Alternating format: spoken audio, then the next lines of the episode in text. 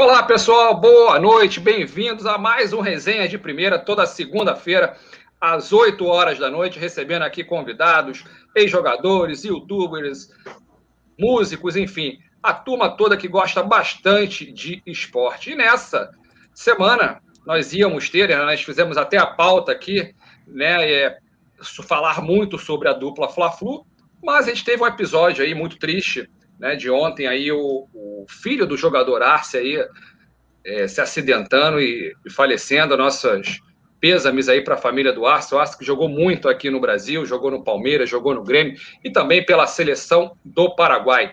Mas, né, mas vamos falar muito ainda da dupla Fla-Flu, falar também de Botafogo e Vasco, esse Vasco aí que está mudando de técnico hoje, quer dizer, demitiram o cabo, tem grandes chances aí de pegar o Lisca. Não é isso, Marcelinho? Tudo bem, Marcelo? Tudo bem, bem Cris? Boa noite, Marcelo. Boa noite, Rei. Cara, é uma, uma notícia triste, né? Mas assim, felizmente o Fluminense aceitou aí é, adiar o jogo, né? Não podia ser diferente, não tem clima nenhum para jogar. Inclusive, o Aço foi companheiro do Roger no Grêmio, são muito, muito amigos, então. É verdade. Não é nem legal, né? Não é nem legal, não é ser legal para ninguém. Acho que não, não é nem ter clima para ter jogo nenhum. Então, acho que a decisão foi acertada da Comebol e principalmente do Fluminense. É verdade, Marcelinho, bem lembrado, os dois já atuaram juntos aí.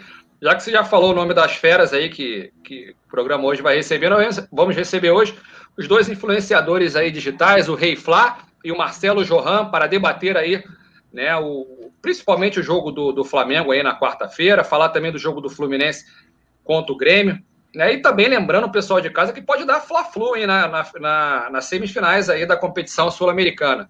É, o Fluminense, lembrando mais uma vez, receberia o Cerro Portenho amanhã e o Flamengo aí pega, pega na quarta-feira o Defensa e Justiça, também aí pelas oitavas de final. Prazer estar te recebendo aqui, ô Reflá, tudo bem? Prazer meu, bora dar uma, fazer aquela resenha. Eu acho que vai ser Fla-Flu semifinal, tô torcendo para isso. Com o público, hein? Bora. Hã? E com o público, hein? É, aí, já, aí depende da, da prefeitura do Rio de Janeiro, se vai liberar, Pra bom libera, né? Copa América libera. Agora, se for o Flamengo Fluminense, eu não sei já. Vamos esperar. É verdade, verdade. Vamos ver aí se, se libera ou não. Acredito que até lá já deve ter público nos estádios. E aí, ô Johan, tudo tranquilo, meu amigo? Tudo bem, tudo É um prazer estar participando aí do programa. Mandar um abraço para todos da bancada e para todos que estão assistindo aqui. Bem, se vamos para a semifinal, eu não sei, né? Mas, assim, é... o Fluminense estava muito bem encaminhado né, nessa classificação. Eu não vi com bons olhos, claro que a tragédia que se abateu lá com o Arce, lá, né, cara? Eu vi logo imediatamente né, no Twitter é, essa tragédia do filho do, do treinador lá do Cerro. Fiquei imaginando né, a cabeça do treinador, né, vendo lá, seis horas da manhã, não sei se dormiu né, no, no volante, né? Parece dormiu e não tem condição de, de, de, de dirigir a equipe. Agora, o Fluminense não foi bom, não, né? Porque o Fluminense estava embalado, né? O jogo na terça-feira, agora, amanhã, né? E não sei como é que o Fluminense já definiria isso, né? Estava com uma vantagem boa, né? Você dá tempo para o time deles treinar mais e tal. Mas, enfim, que, que agora é esperar agora o jogo acontecer e definir essa classificação quando. Obrigado aí. Esperar isso acontecer e, e deixar o jogo vir. É verdade, o, o, o Johan, lembrando o pessoal de casa também, o pessoal, a gente vai falar da, muito da dupla Fla-Flu, por causa aqui do Rei Fly e do Marcelo Johan, e vamos falar muito também de Botafogo e Vasco também, tá? E hoje também Gabriel Arantes, aqui, jornalista, para participar aqui do nosso resenha e bater um papo com a gente sobre futebol carioca e futebol nacional em geral. Tudo bom, Gabriel? Tudo bom, Christian? Desculpa aí pela demora, cheguei um pouco atrasadinho aqui para nossa live. Boa noite, Marcelo. Boa noite, Mar... É, boa noite, Marcelos, né? Que estão aqui com a gente também. Boa noite, Christian. Boa noite, galera que está aqui com a gente, galera que está acompanhando. Chegamos para falar um pouco de futebol carioca, né? Eu que não sou do Rio, mas também, logicamente, acompanho tanto o Flamengo quanto também o Fluminense, Botafogo, Vasco, enfim importante acompanhar futebol, né? Então estamos aqui para a gente bater esse papo bacana aí nessa noite de segunda-feira. É verdade, mesmo você não estando no Rio, Gabriel, é, hoje em dia todo mundo fica sabendo de tudo muito fácil, né? De clube de São Paulo, clube de Minas. é, acabou aquilo, aquela distância que tinha de antigamente.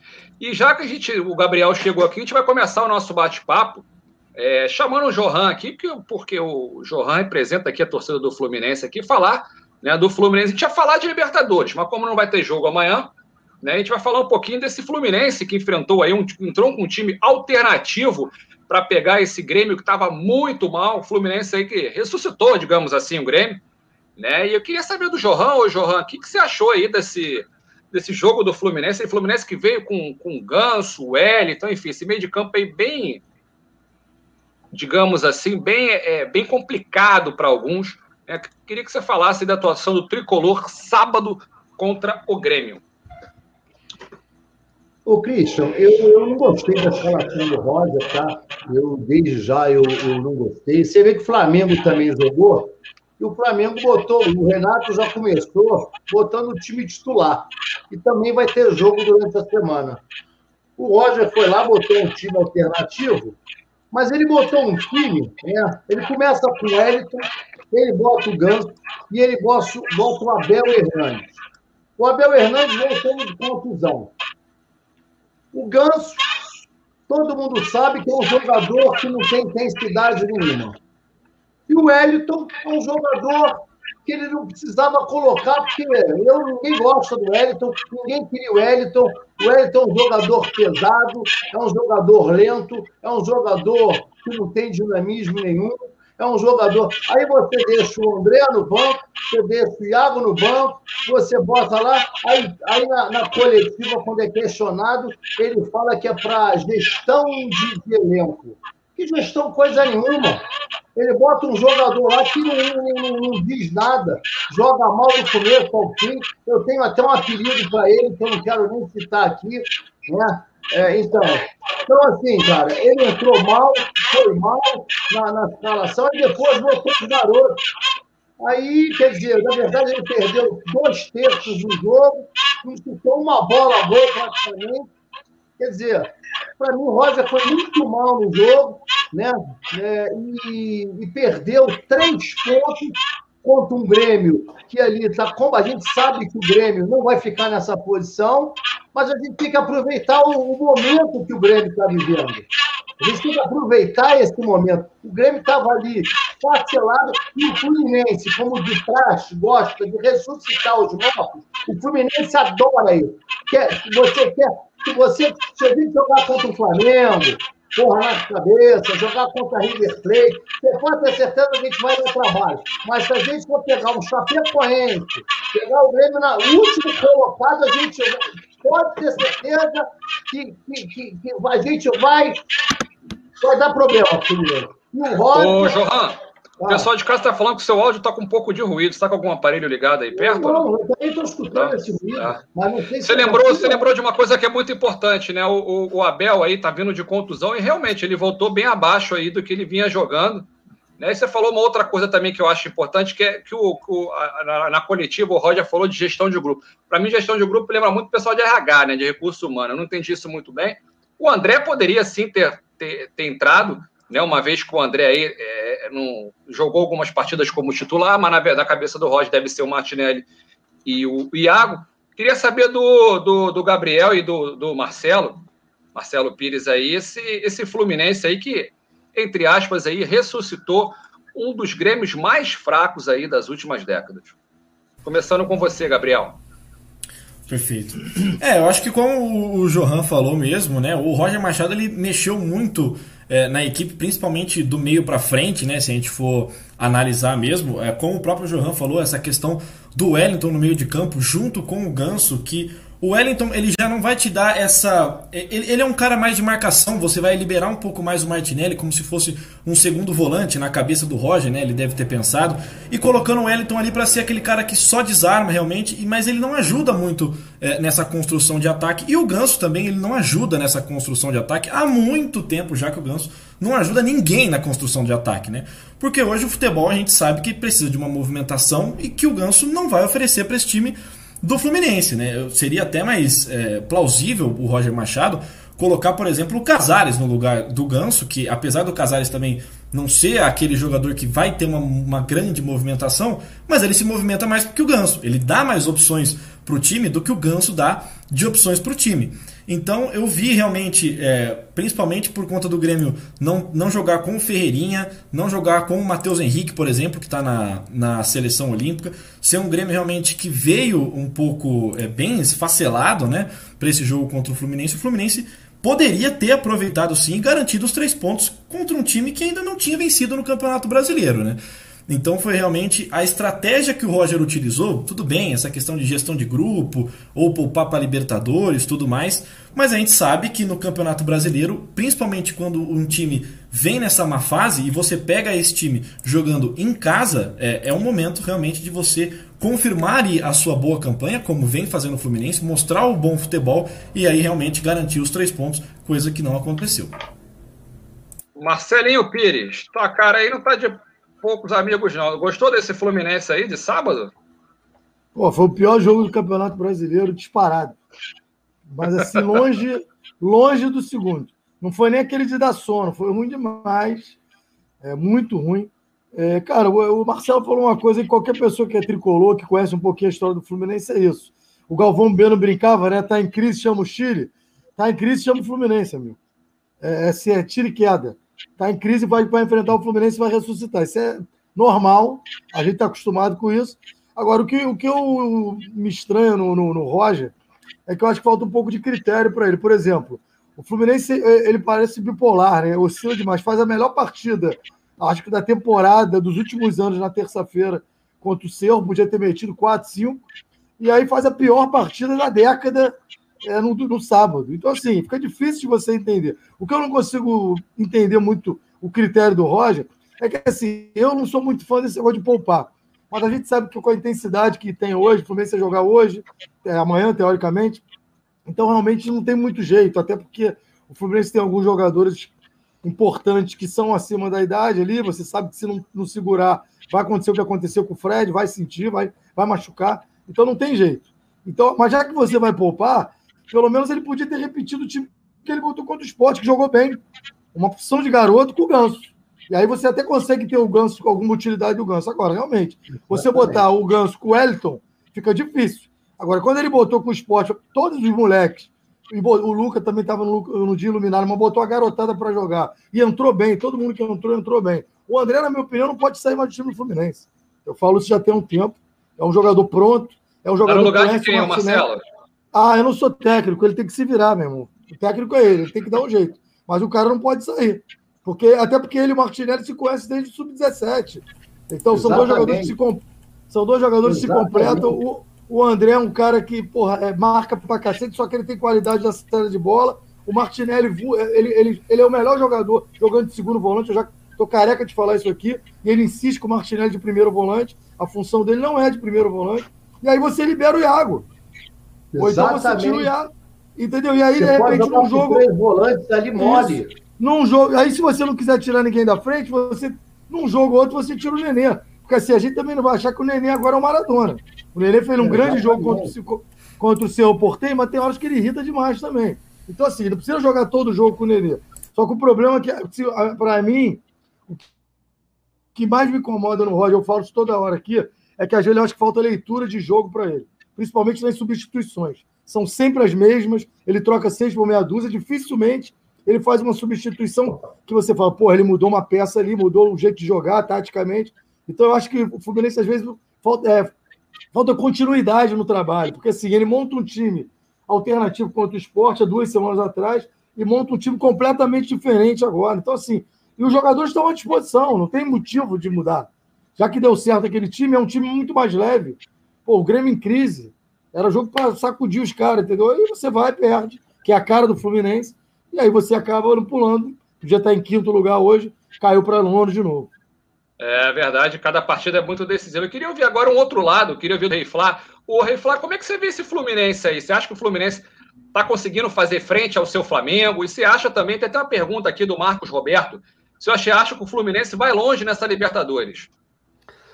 Olha, eu tô até surpreso com o que os tricolores estão falando, né? Porque, Porque para mim, quanto mais eles falarem tá mal, para mim tá melhor. Porque eu acho que o Flamengo e o Fluminense vão, se, vão duelar na semifinal da Libertadores. Então, pelo que eu vejo no Fluminense, assim, eu sempre vi um time arrumadinho e tal. É muito engraçado isso, porque geralmente o, o torcedor contrário, o torcedor de outro time, vê uma forma diferente do nosso time. É mesmo quando o pessoal falava do Rogério Senna no Flamengo. Eu, não é possível você estar tá vendo outro jogo. E vocês estão falando uma coisa que eu não vejo, assim. Eu sempre vejo o Fluminense um time arrumadinho e tal. Sempre deu um trabalho pro Flamengo na, na final do Carioca tal. É, naquele esquema mais fechadinho, buscando contra-ataque. Então, eu não vi o último jogo do Fluminense, né? Mas é eu me isso. surpreendi com. É por isso. Foi o pior jogo do ano. Por isso que você não está entendendo. e continue assim. ô, ô Johan, Johan, esse, esse Fluminense na Libertadores, vai longe, cara? Ah, depende. Depende muito do Roger. Depende muito, por exemplo, contra o Flamengo, é isso que o, que o Rei Flá está falando mesmo. Porque contra o Flamengo, por exemplo, no Carioca, é, é, teve um momento ali que o Flamengo estava fazendo cera com 12 minutos no segundo tempo. Filho. Já estava fazendo cera. E se o Rodrigo Caio é expulso naquele lance do pênalti ali, o jogo era outro. Ele fez aquele pênalti ali, o juiz podia, ele já estava com amarelo, ele pôs ele expulso ali, aquele jogo era outro. Então, assim, aí o Roger vai lá e facilita o Flamengo ali, ele tira o Iago, ele tira o Iago, e bota o time todo para frente, cria um buraco ali no meio, ou seja, um jogo que estava 2 a 1 um, ali ele não vê. E aí o Rei Flá não viu a mudança do Roger, que ele facilitou. O Rogério Ceni corrigiu o Flamengo e o, e, o, e, o, e, o, Roger fez uma cagada homérica naquele jogo ali. Homérica. Ele abriu o time e o Rogério acertou o que ele estava fazendo de errado no começo do jogo. O Fluminense ali, ele, ele, ele, a gente teve duas falhas ali, uma falha do, do goleiro ali no gol do Gabigol. Ou seja, o time do Fluminense ele estava no segundo tempo no jogo, pô. E, e, e, se você for ver. Enfim, a gente vê o Fluminense muito traiçoeiro, Rei Flá. Quando o Fluminense está certinho, ele é traiçoeiro. Ele é um time que joga, às vezes, no erro do adversário. Ele é um time perigoso. Mas, assim, mas a gente vê muitas vezes o Fluminense, dependendo do, do jogo, o Fluminense pode chegar longe, mas não pode cometer esses erros que o meu, meu xará está falando aí de vez em quando o Roger dá umas rateadas e, e o Roger precisa estar tá ligado. Esse jogo contra o Grêmio foi rateada. Contra o Atlético Paranaense foi igualzinho.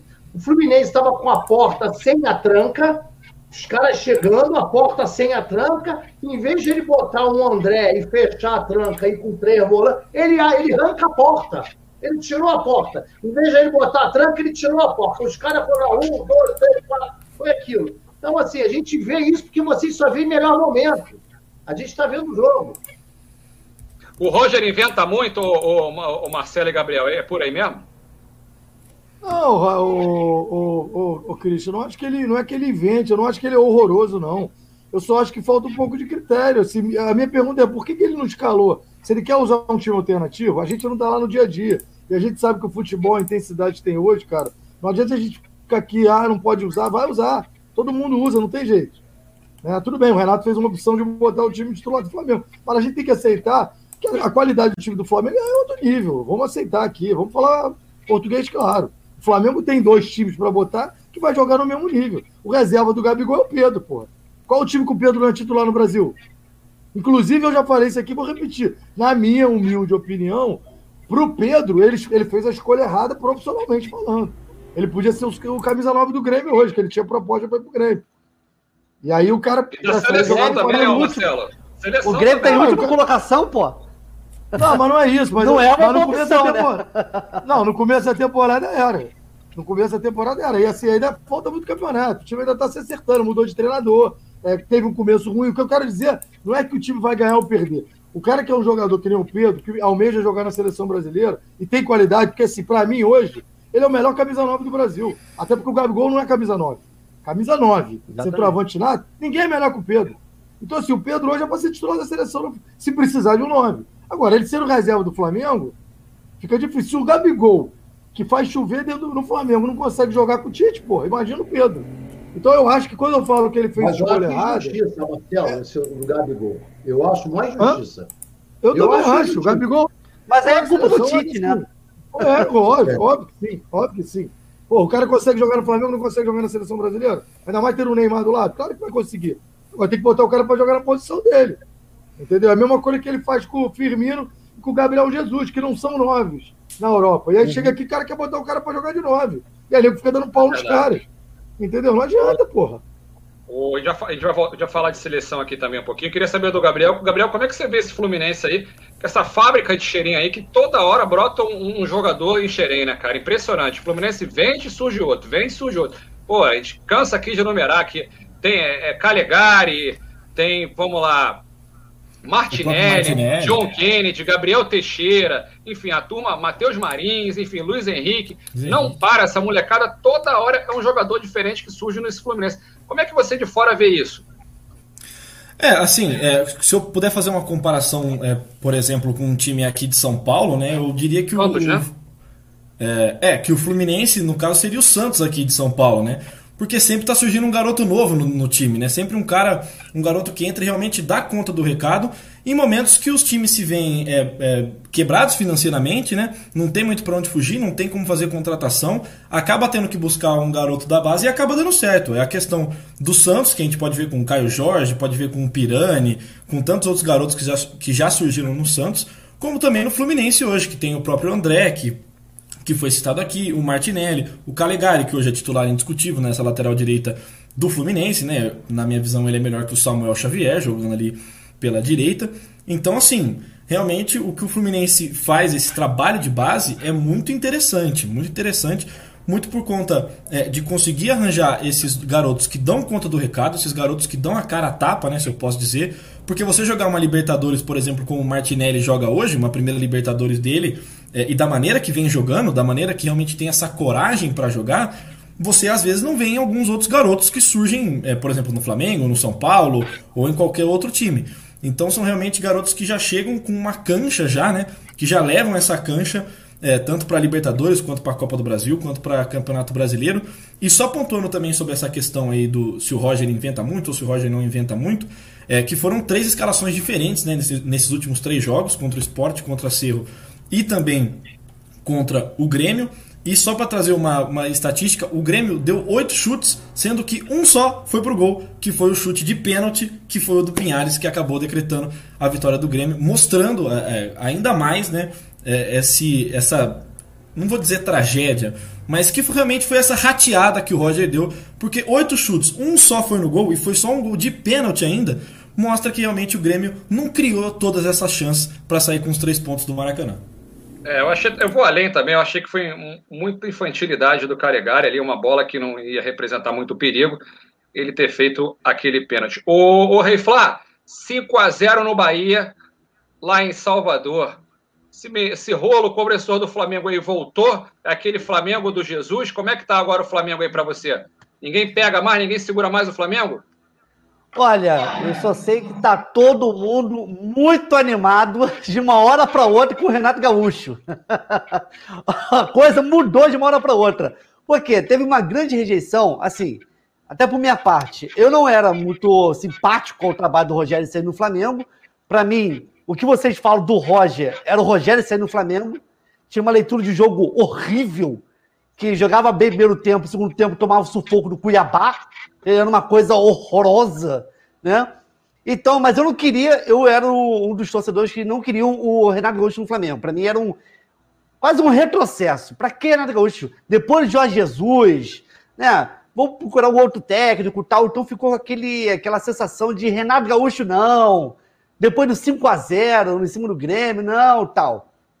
Primeiro jogo do Renato contra o Defesa de Justiça foi uma coisa medonha de ruim. Mas foi muito ruim, não foi pouco. Aquele Flamengo que a gente viu com o Jorge Jesus, Domenech e com o Rogério Senni foi por água abaixo em um jogo e foi assustador. Assim, a vitória foi muito importante porque o Flamengo não jogou absolutamente nada e terminou a partida com Léo Pereira, Bruno Viano, Gustavo Henrique, Pires da Mota e assim, todo torcedor ficou meio, meu Deus do céu, será que esse vai ser o Flamengo do Renato Gaúcho? Essa ficou a, uma das questões do, do flamenguista com o trabalho do Renato. E a outra, será que ele vai começar a poupar jogadores igual fazendo no Grêmio, priorizar as Copas? E o Flamengo pode ganhar um Brasileirão, ser tri, Como é que vai ser isso? Então, quando, nesse jogo, o jogo de ontem contra o Bahia, ficou aquele clima esquisito no ar, sabe? O que será desse Flamengo do Renato Gaúcho? E desde o primeiro minuto, o Flamengo partiu para cima do, do, do Bahia. Até três minutos iniciais do jogo, o Bahia até tentou fazer uma pressão em cima do Flamengo, subir as linhas, tentou fazer a pressão no círculo de bola, mas assim, em cinco minutos, o Flamengo teve duas oportunidades de gols. Aí foi o rolo compressor. Acabou o primeiro tempo, aí ficou aquela sensação de qual será o Flamengo agora? O do Rogério Ceni que no segundo tempo dá aquela rateada, né? O time adversário mudava a forma de jogar e complicava completamente o Flamengo. Como é que seria? Foi a mesma coisa no primeiro tempo. O Flamengo amassou o Bahia e 5 a 0 foi muito pouco. Podia ter sido 7, 8 com facilidade. Porque o Gabigol perdeu um gol na cara, Everton Ribeiro perdeu dois gols. E assim, foi um baile do início ao fim. O, o Johan, vou fazer a mesma pergunta que eu fiz pro, pro Rei Flá. Você, como tricolor fanático, como é que você vê esse Flamengo hoje aí na, com Renato, na mão do Renato Gaúcho? Eu acho que foi muito importante a vitória do Renato, né, contra time lá na Libertadores, né, o Defensor e Justiça, que foi um jogo extremamente difícil, aonde o goleiro dele do Flamengo, foi o maior jogador da partida, né? deu sorte naquele gol do Michael. E segurar aquele placar foi de suma importância. Primeiro, para dar moral. Né? E o Renato né, falando: não adianta jogar bem e perder. E segurou o placar e trouxe para cá. 1 a 0 trouxe o Renato. Todo mundo conhece o Renato. Ele é um grande motivador, jogou para a galera, trouxe a galera para o Rio lugar onde ele já gosta, trouxe para o sol, botou, botou o futebol, né? Ah, trouxe a galera pro ninho, pertinho da praia, botou a galera ali, sentou todo mundo no banco. Resenha, DVD galera, do Renato.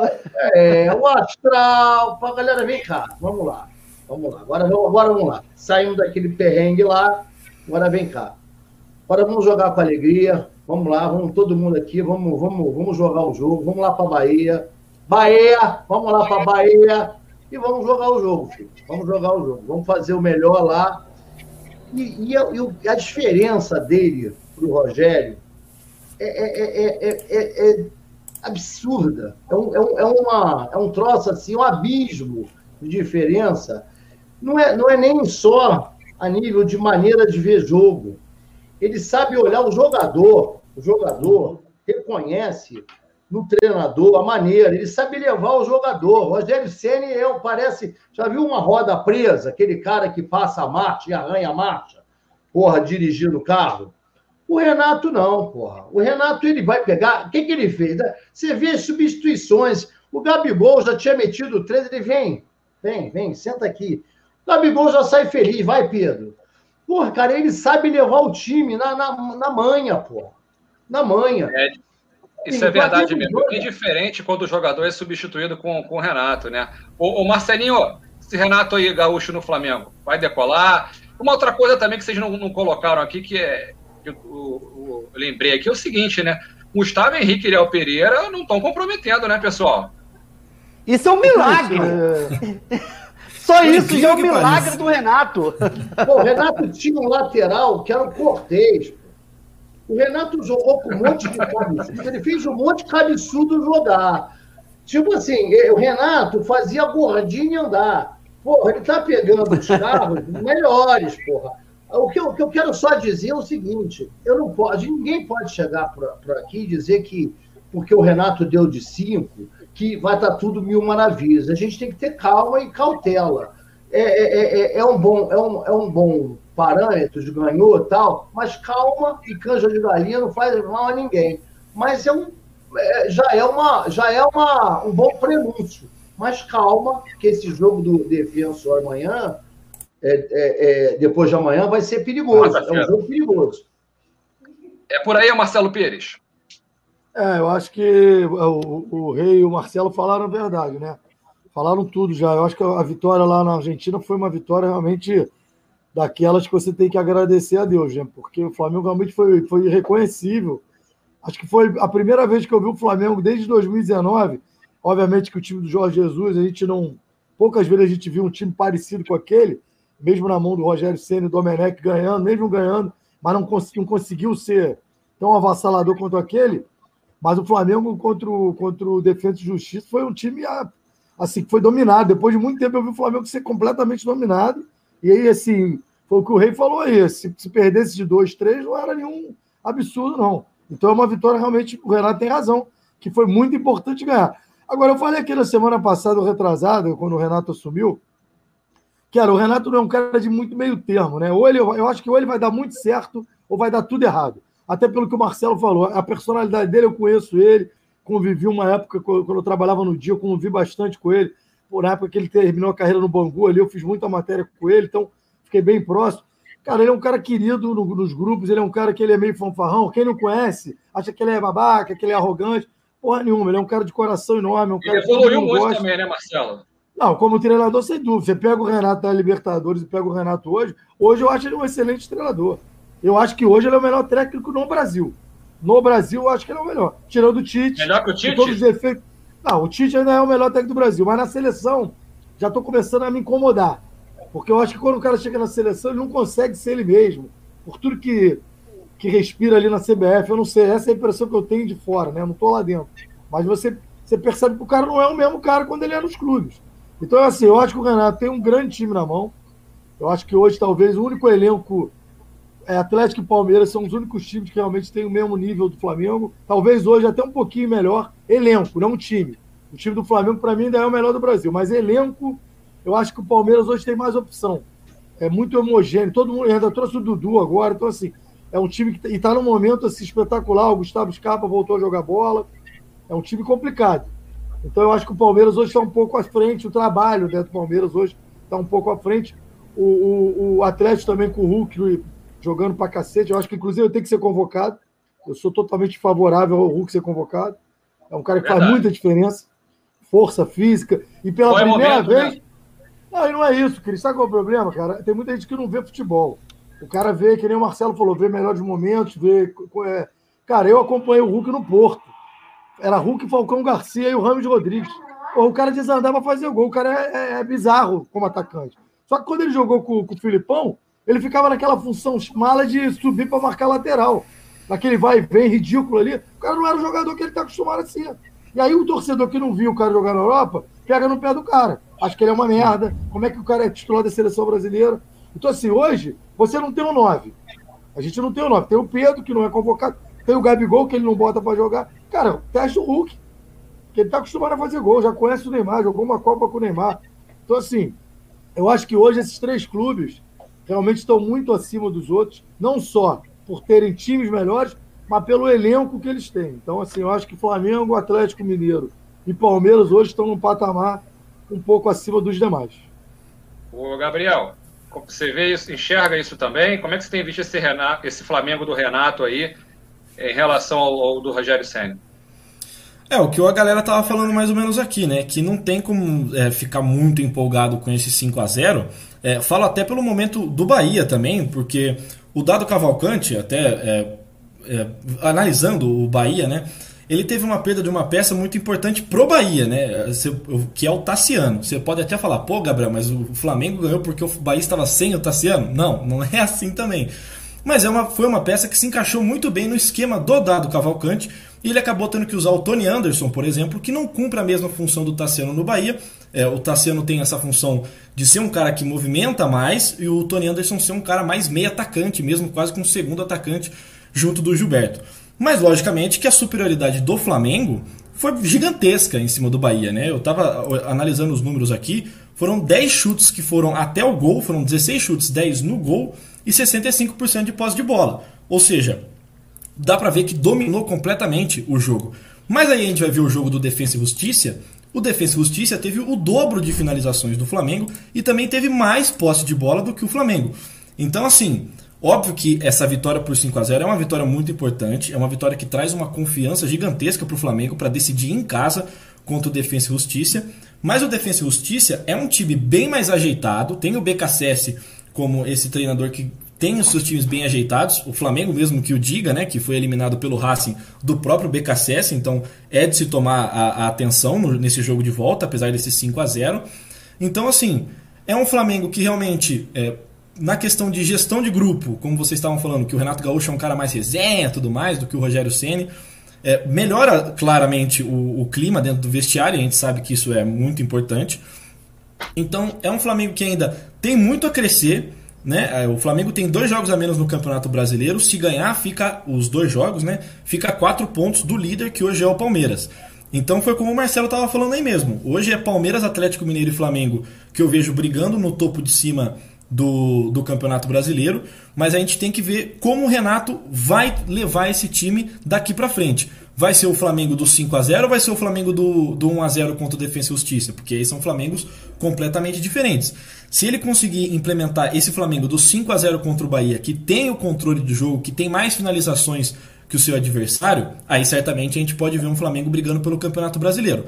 Agora, se a gente for ver um Flamengo que vai acabar se se complicando contra times mais, mais é, fechados, se eu posso dizer assim, como por exemplo foi o Flamengo Chapecoense, que o Flamengo saiu perdendo para a Chapecoense, mesmo com a superioridade, mas a Chapecoense se fechou, achou um gol ali e depois o Flamengo teve que remar para conseguir a virada. Então, se for o Flamengo do Bahia, realmente é um Flamengo que hoje briga com Palmeiras e Atlético Paranaense. Se for esse Flamengo que se complica contra times mais organizados, aí realmente a gente pode ver um Flamengo perdendo pontos importantes numa caminhada para conseguir o seu tricampeonato do Campeonato Brasileiro. O Rei Flá, é, quarta-feira tem aí Flamengo Defesa e Justiça. Defesa e Justiça que é um, a pedra no sapato aí do Palmeiras, né?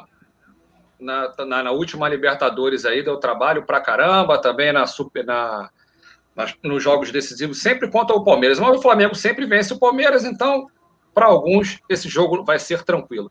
No elenco do, do Defesa e Justiça, o, o Rei Flá, Walter Bol, Lucas Barrios, que atuou pelo, pelo Grêmio, até com Renato Gaúcho, também foi campeão.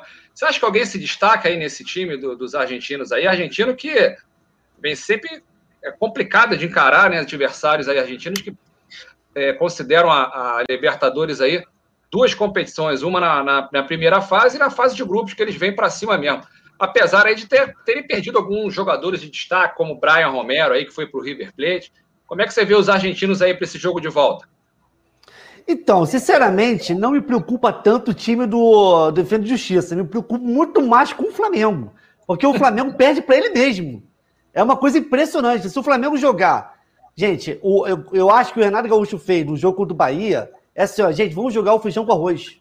Se o Flamengo jogar o feijão com arroz, ele ganha com muita facilidade. Com muita facilidade. Já botou o Arão com o primeiro homem do meio de campo, botou o Diego, jogou demais o Diego, o Rodrigo Caio vai voltar. Então, assim, aquele primeiro jogo, Defesa e Justiça, eu acho que a gente pode até pagar dessa, dessa trajetória do Renato Gaúcho, porque dois dias de treino, o cara teve o Thiago Maia, tá voltando de lesão, e o João Gomes, então não tinha entrosamento nenhum meio de campo. Então deu uma complicada, foi uma vitória assim que São Judas já deu, deu pro Flamengo. Agora, eu acho que o Flamengo completinho com o Rodrigo Caio, Bruno, o Bruno Henrique retornando, vai ser um jogo bem mais tranquilo do que a, a primeira partida. Não me preocupa o elenco do, do Defesa e Justiça, me preocupa como é que vai ser a postura do Flamengo.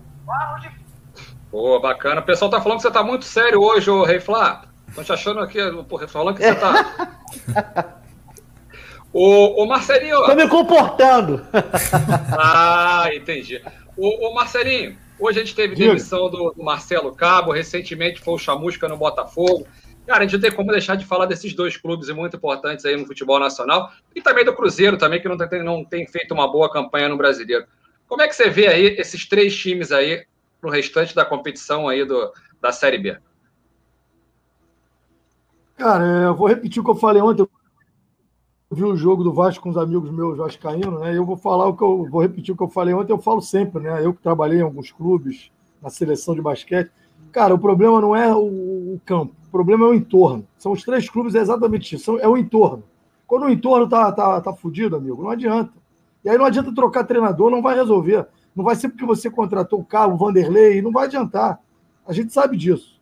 Não, não resolve. O Flamengo tá aí, cara, com o timaço que tem, trocou de treinador cinco vezes de, em dois anos. Então não adianta. Estou falando cara. do Lisca, né? Do Lisca no, no Vasco, né? É, eu, eu, eu, pra, eu, é, eu acho ele um excelente treinador. Eu, quando, quando o Fluminense ficou sem treinador, quando o Marcão não. Quando o Mário decidiu não efetivar o Marcão, é, eu queria o Lisca no Fluminense. Para mim era a melhor opção Fluminense. Mas, enfim, tem gente que acha que ele é fanfarrão, que ele é isso, que é aquilo. Cara, é o jeito dele, é a personalidade dele, mas é um cara que sabe trabalhar. Quando você vê ele dando entrevista, é um cara que entende futebol. Várias pessoas que trabalharam com ele elogiam muito ele. Vamos ver se ele vai aceitar o Vasco, porque o Botafogo ele pulou fora. Ele não quis, porque também tem isso, né? Hoje, para um cara aceitar dirigir um clube desse, cara, é muito difícil. Eu vou ser bem sincero. Tem que ser muito doido, três... né? É, desses três clubes, verdade.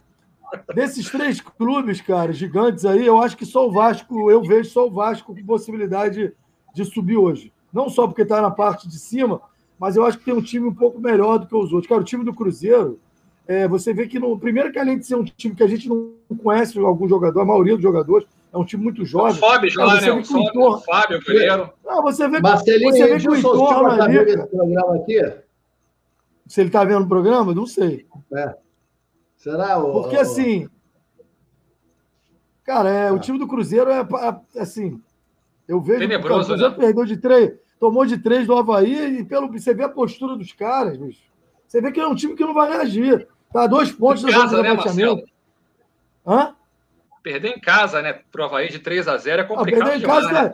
E se, e se perder na próxima rodada, vai para a zona de rebaixamento. Sendo que o Cruzeiro ainda tem um, um, grave problema aí, que se não depositar, não sei quanto é o valor, alguma coisa de 4, 5 milhões, é, para o time da, da, de Dubai lá, o valor do Denilson, que foi jogador de São Paulo, jogador do Cruzeiro, se não depositar a quantia que deve, vai cair automaticamente para a terceira divisão. E eu, sinceramente, acho que hoje, do jeito que o Cruzeiro está endividado, com todos os problemas políticos ali dos bastidores do Cruzeiro, se um time desse vai para uma terceira divisão, cara, eu não sei se volta, vou ser bem sincero contigo. E o Botafogo. A volta por causa da torcida. A torcida cara, faz voltar. Talvez, talvez. O problema é, é sem a torcida, né? É, sem torcida. Ainda tem isso, né? Ainda não tem. Ainda tem esse agravante esse ano. Não tem torcida. Então, assim, você vê o Botafogo. Botafogo, ninguém quer dirigir o Botafogo. Cara, então, assim, essa mudança de treinador é muito complicada. E você pega o jogo, assim, eu, eu vi o jogo do Botafogo assim, é, com, com, o pessoal, não vi direito. Não vi. Eu sei que perdeu dois lances, tu virou o jogo. Tava ganhando, no finalzinho tomou dois contra-ataques ali e virou o jogo. Então, assim, você vê que o time emocionalmente. O Rimé perdeu um gol que... incrível, Marcelinho. Tem isso, além disso, mas são times que emocionalmente são times que já entram em campo abalados. É, o Vasco ainda conseguiu buscar o resultado ontem. O primeiro tempo foi todo do Náutico, podia ter sido mais de dois, três. O Náutico foi muito e o Náutico superior. que perdeu, perdeu alguns atletas aí. O Eric, então, o Eric joga, jogava Mas... demais, voltou para o Braga, né? E o segundo tempo o Vasco conseguiu achar um empate ali, que pode até ser considerado um resultado bom. Assim, o, Vasco, o problema do Vasco é que o Vasco não tem uma consistência. O Vasco ganha um jogo, aí perde um, aí empata. O Vasco não consegue manter uma regularidade. E você na Série B, e o, e o, e o Náutico está. Náutico, Guarani e o Coritiba estão se distanciando. Então, a briga ali pelo, pelo G4 já está começando a ficar complicada. Para o Cruzeiro, eu já não é, vejo mais verdade. possibilidade, sinceramente. O Cruzeiro tem 11 é, é pontos é no campeonato. Não vejo mais Isso. possibilidade. O Cruzeiro hoje é brigar para não cair. Ponto. Cruzeiro é por aí, ô, Gabriel. É, Gabriel, não, é por aí. Vasco, é, Botafogo, na verdade, Botafogo e Cruzeiro brigam para não cair. O Botafogo acho que não. O Botafogo, eu ainda vejo no Botafogo um time, não um elenco, mas um time que ainda assim consegue ali uma sétima posição. Não é, é elenco para subir, não é time para subir, é muito por conta dessa inconstância mesmo e muito por causa é, do trabalho do, do técnico não, não, ter sido muito bom também no Botafogo. Mas eu ainda acho que, por exemplo, o Chay é um cara que acaba sendo um diferencial nesse time do Botafogo, entendeu? Que, por exemplo, o Cruzeiro não tem um Chay, não tem um Jair Mancano que são esses caras que na, a, as bolas que chegam para eles, eles conseguem fazer uma diferença, entendeu? O Cruzeiro não tem esse cara. Você pode pensar, pô, é o Marcelo Moreno? Pode até ser o Marcelo Moreno, mas ele também não, não se encaixou no, no, no, esquema ainda do Cruzeiro com nenhum técnico que passou por lá. Nem com o Felipe Conceição, nem com o Mozart. Então, assim, por, por, esse, por esse simples fato do Botafogo ter o Chay e ter a, o Pedro Castro também, que é um cara muito bom em bola parada, o Botafogo tem um pontinho acima do que o Cruzeiro. O Cruzeiro eu acho que briga para não cair. O Botafogo acho que consegue ficar no meio de tabela.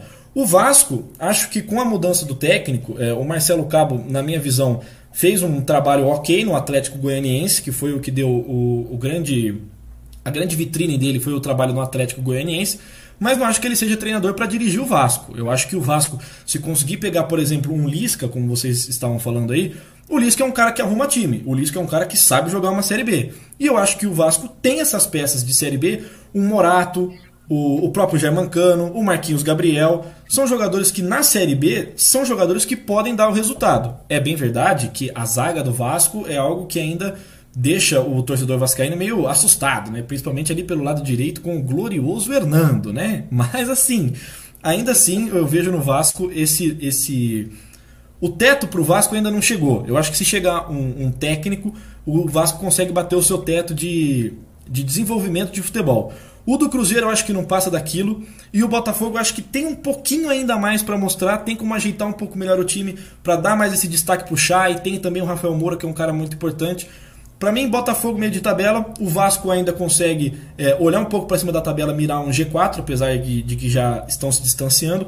E o Cruzeiro realmente é lutar para não cair e também lutar por todas as dívidas e o extra-campo do Cruzeiro, que a gente sabe que é incrível como cada dia aparece só notícia ruim no Cruzeiro. É torcida que derruba portão, é, essas invasões de organizada que vão conversar com o jogador, como se fosse adiantar alguma coisa também, né? Porque a organizada não vai pagar o salário dos jogadores que estão lá, né? E também não vão ajudar a pagar o, o, as dívidas que o Cruzeiro tem. Então, assim, também não. A, torcida do Cruzeiro também não ajuda né? muito o time. É, cenário do, do, do Cruzeiro e Botafogo, até do próprio Vasco. O Vasco bem menos, é complicado demais. O Botafogo amanhã enfrenta o Goiás às 19 horas e o Vasco na quarta-feira pega o CSA fora de casa. Ô, Johan, sexta-feira hum. começa as Olimpíadas. Está animado, Johan? Esperança de medalha para o Brasil? o que, que, você acredita? Eu queria falar do Vasco também, até porque o Marcelo Cabo é meu amigo. É meu amigo pessoal, né, pô? Eu conheço o Cabo desde que eu jogava salão com, com ele. Pô, bacana. Então, a gente tem uma, uma amizade e eu tô sabendo que o Goiás já tá ligando para ele, tá? Já tô sabendo que estão tentando entrar. E eu sou daqui de Goiânia, né? Porra, ele foi aqui do Atlético Goianiense, foi do Vila Nova. Para fechar o ciclo, só falta ele vir pro Goiás. Então, assim, cara, eu estava analisando o trabalho dele no Vasco, realmente não é aquele trabalho que que faz ele, ele, ele, ele, ele fala assim, ah, é um ótimo trabalho. Não, não é, mas, porra, não vejo o trabalho dele como um trabalho horroroso, porra. Estou vendo a tabela aqui, porra, o cara tá a dois pontos do CRB, que é o último colocado no G4. Dois pontos. Ele tá a seis pontos, a oito pontos do Náutico, que é o líder, oito pontos. Aí eu fazendo um paralelo, Porra, o treinador do Palmeiras, que o Marcelo está falando que é o, que é o, o time aí, que é o, que é o líder do Campeonato Brasileiro, se vocês lembrarem, ele estava pichando o mundo querendo a cabeça dele, cara, ainda há pouco. É verdade. Se, se, se Nego mandasse o treinador do Palmeiras embora, eu acho, sabe o que, é que acontece, Marcelo, Christian, Gabriel e Rei Flávio? Sabe o que acontece? Quando a gente tem diretor fraco, que, que se submete à torcida, sabe? O trabalho dele é 50% de aproveitamento. O Roger tem 47,2% do brasileiro. Está uma posição abaixo do Cabo. O Cabo está em oitavo e o Roger está em nono. Então, assim, nego já rifou o cara, tá? Quer pegar o Lisca, que de repente está disponível no mercado, porque acredita que o trabalho do cara é melhor, ok. Mas, assim, mas nego tá rifando assim, sendo que sendo que a gente está com aquele negócio agora, de só pode mandar um técnico embora.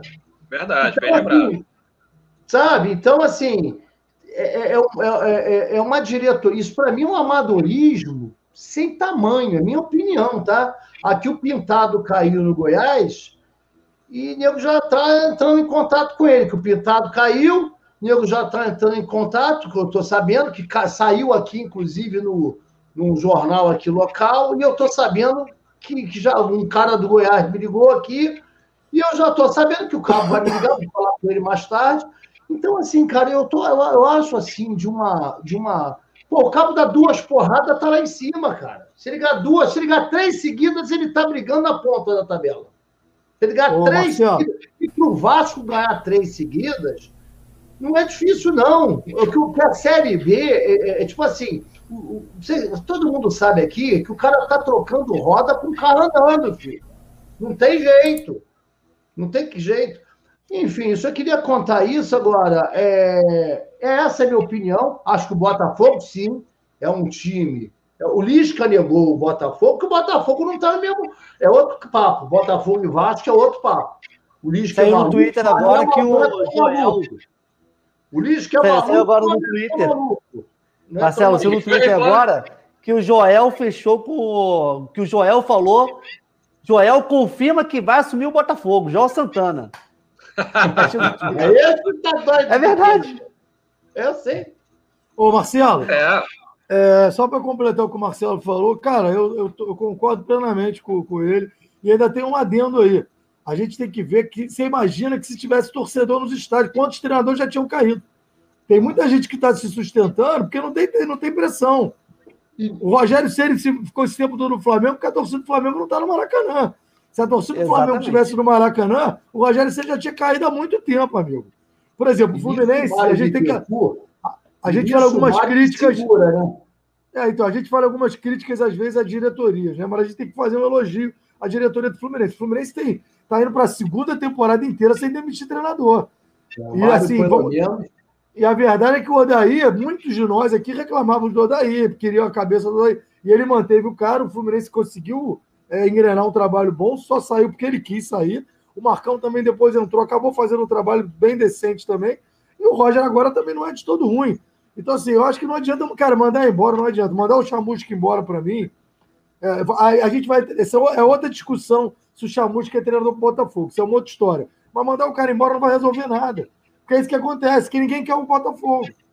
Aí talvez venha o Joel, que tem todo o histórico com os clubes do Rio, está muito tempo sem trabalhar, é, é, aquele carisma ali, vai querer levar lá na, na, camaradagem. Pode ser até que dê certo. A gente, eu não sei se, se isso vai se concretizar, mas assim, dentro dos treinadores que você tem aí para contratar, eu duvido muito que se o Renato não tivesse livre no mercado, o Flamengo fosse mandar o Rogério ser embora. Duvido. Para ser bem sincero. Duvido. Duvido. É, Sabe uma coisa interessante dessa discussão toda aí? Que eu achei interessante? É assim, ó, o que vocês estão falando, eu sempre escutei, eu escutei muito. Quando Abel Braga foi demitido do Flamengo.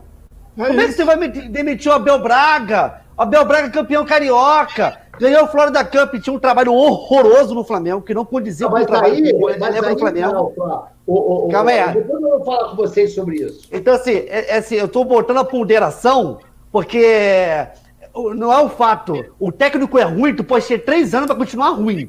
Entendeu? Esse é um ponto e ia ser discutido também. O, o Abel Braga falava disso no Flamengo, Aí muita gente da imprensa falava que absurdo, Abel. Quem vai demitir? Não tem técnico. Veio Jorge Jesus, escrachou o futebol brasileiro. Mostrou que o nível do, do técnico brasileiro é muito baixo. Muito baixo. Por isso que a torcida do Flamengo tinha rejeição enorme por qualquer técnico brasileiro. Né? Essa é a verdade. Domenech Torrey veio, a mesma coisa. Ah, tem que dar tempo, o trabalho não estava dando certo. Aí veio o Rogério Senni, ficou oito meses fazendo um trabalho que não tinha evolução nenhuma e a mesma justificativa. Como é que você vai demitir o campeão brasileiro? Como é que você vai demitir o cara que foi campeão carioca? E aí veio o Renato Gaúcho agora e os dois jogos melhorou o time que o Rogério conseguia fazer. Então, assim, existe um meio termo aí também que é complicado, entendeu? Mas, mas vem, eu, como flamenguista, sofri quero... na pele que vocês falaram. Mas eu quero falar uma coisa antes disso do Abel. O Abel já era criticado pela gente e a, e, e a mídia, que era, que era muito flamenguista, falava: não, ele tira leite de pedra. Leite uhum. de pedra no escambau. Vocês elogiavam ele e ficavam querendo. Leva para vocês, a gente. Leva para vocês. E a mídia, não, ele, ele tira leite de pedra do Fluminense. Coisa nenhuma. Uhum. Leva para vocês. Aí vocês levaram. Aí depois tem esse discurso aí, ó. Aí esse discurso aí, ó. Leva.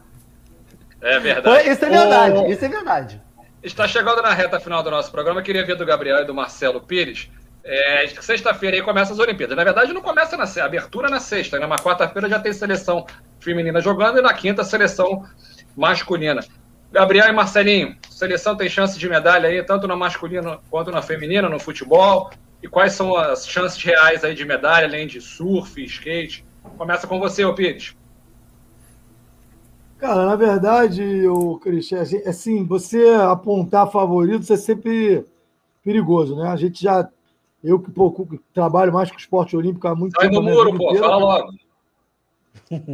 Não, não, mas é verdade, assim. Claro que, claro que tem algumas pessoas que você sabe que vão brigar. O vôlei masculino e feminino no Brasil, para mim, o vôlei masculino hoje é o melhor time do mundo, junto com a Polônia. É, ganhou de 3 a 0 de 3 a 1 na Liga, na Liga das Nações. Foi um jogo bem duro, mas é um time que joga muito parecido com o Brasil ali. Então, para mim, são os dois melhores times do mundo. O vôlei feminino foi uma surpresa. O Brasil ser vice, é, medalha de prata. Na verdade, o time ainda está em reconstrução, teve algumas mudanças da geração passada. Tanto é que o Zé abriu mão da Sheila é, algumas outras jogadoras é, já mais velhas que, que, saíram da seleção nessa, nesse ciclo olímpico. Então, assim, eu acho que os dois vôleis vão brigar, os dois surfistas, o Gabriel e o Ítalo, são favoritíssimos.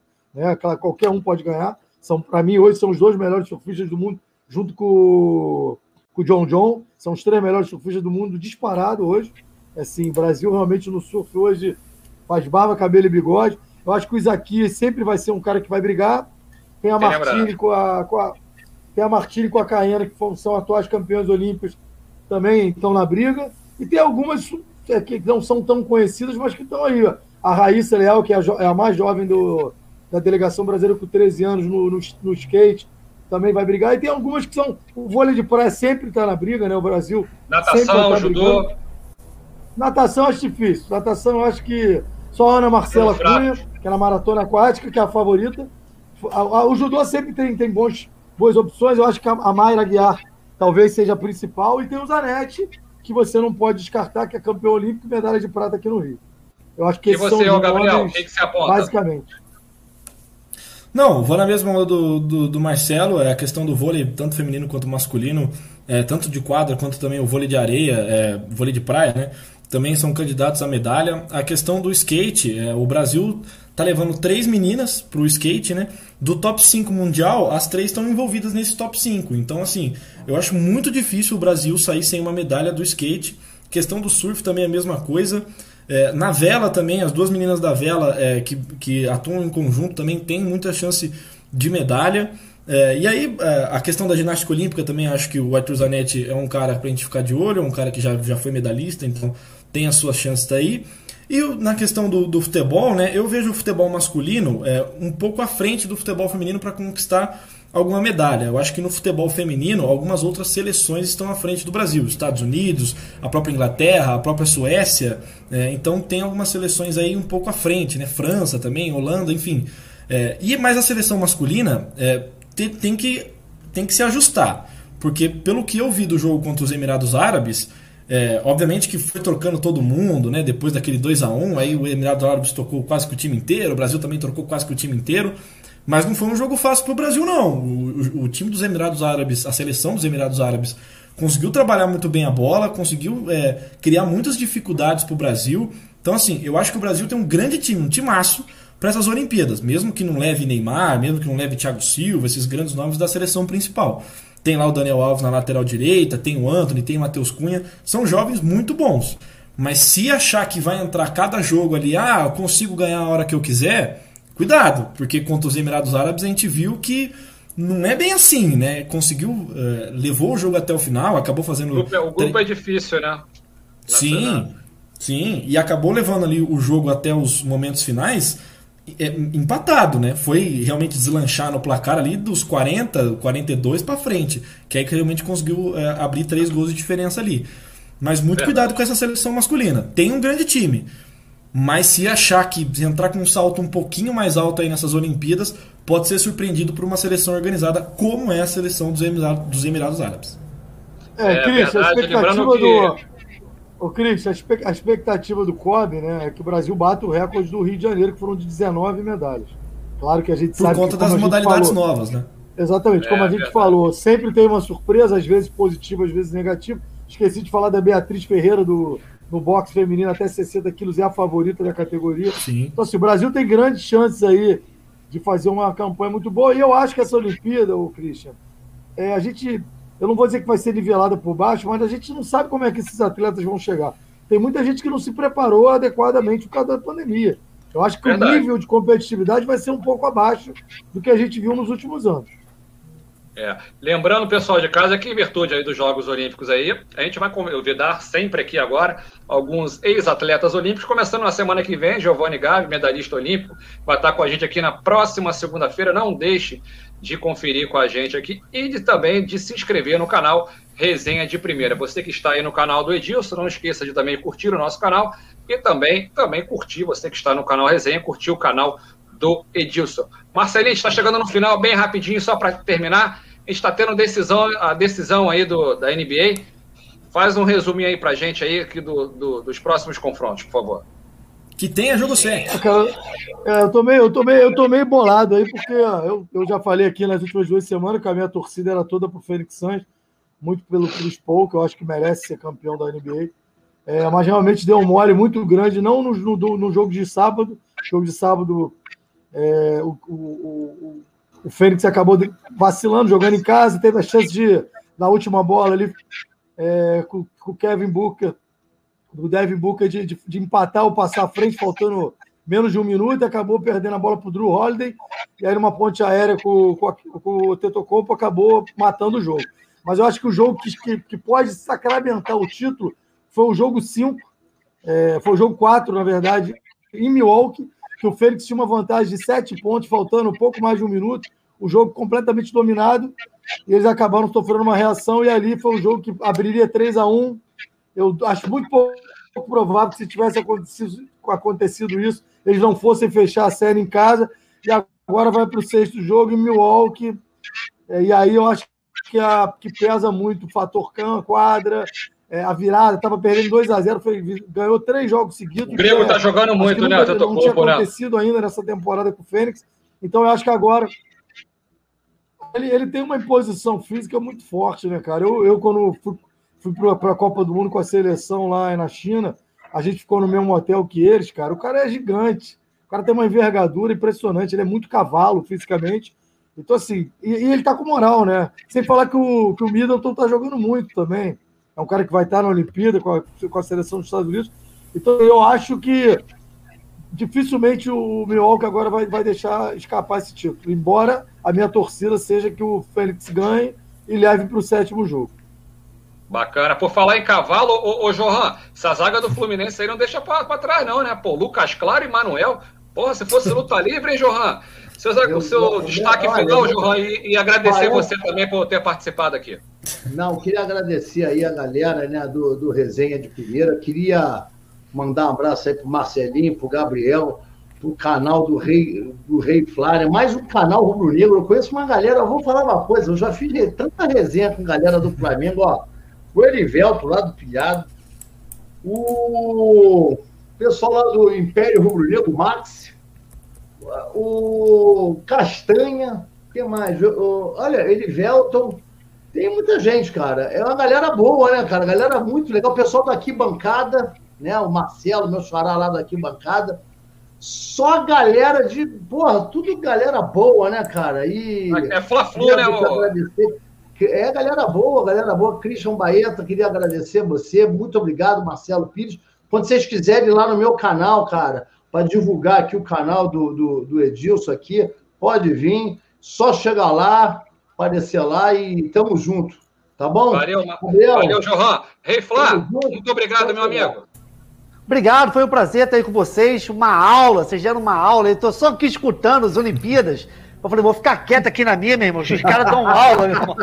Eu também. Fiquei só quieto aqui, o cara sabe muito, meu irmão. Um prazer, tamo junto. Pô, prazer é todo nosso, Gabriel, mais uma vez, cara. Obrigado aí hoje como participante, né? já participou, já teve aqui no canal, muito bem, por sinal, levando aí, conduzindo o programa, hoje aí, dando seus pitacos também. Prazer estar te recebendo aqui de novo. Eu que agradeço, Christian, pelo convite, por ter me deixado participar aqui. Marcelinho, muito, muito obrigado também pela sua participação os Marcelos, na verdade, eu tenho que falar os Marcelos aqui, que eu lembro que eu estou entre dois Marcelos aqui hoje. Então, um abraço para os dois Marcelos. Rei Flá também, um grande abraço. Muito obrigado a todos vocês aí. Semana de Libertadores, né? Todo mundo torcendo ou não para os brasileiros, né? Tem um que vai dar uma secadinha cá, uma secadinha lá. Mas essa semana de Libertadores aí promete bastante, muito jogo bom pra gente assistir, tanto na terça quanto na quarta-feira, como também na quinta-feira. É verdade, mas tem um bom jogo mesmo, né? Tem Racing e, e São Paulo. Vamos ver se São Paulo aí consegue reverter essa situação em São Paulo que não vence o Racing de jeito nenhum, hein, cara? Vamos ver se sai essa zica. Pessoal, até segunda-feira que vem, não se esqueçam de se inscrever aqui no canal Resenha de Primeira, dar aquele like na live. Lembrando que segunda-feira que vem, Giovanni Gabi aqui com a gente para falar bastante aqui de Jogos Olímpicos. Um grande abraço, pessoal. Até segunda que vem. Se cuidem. Valeu.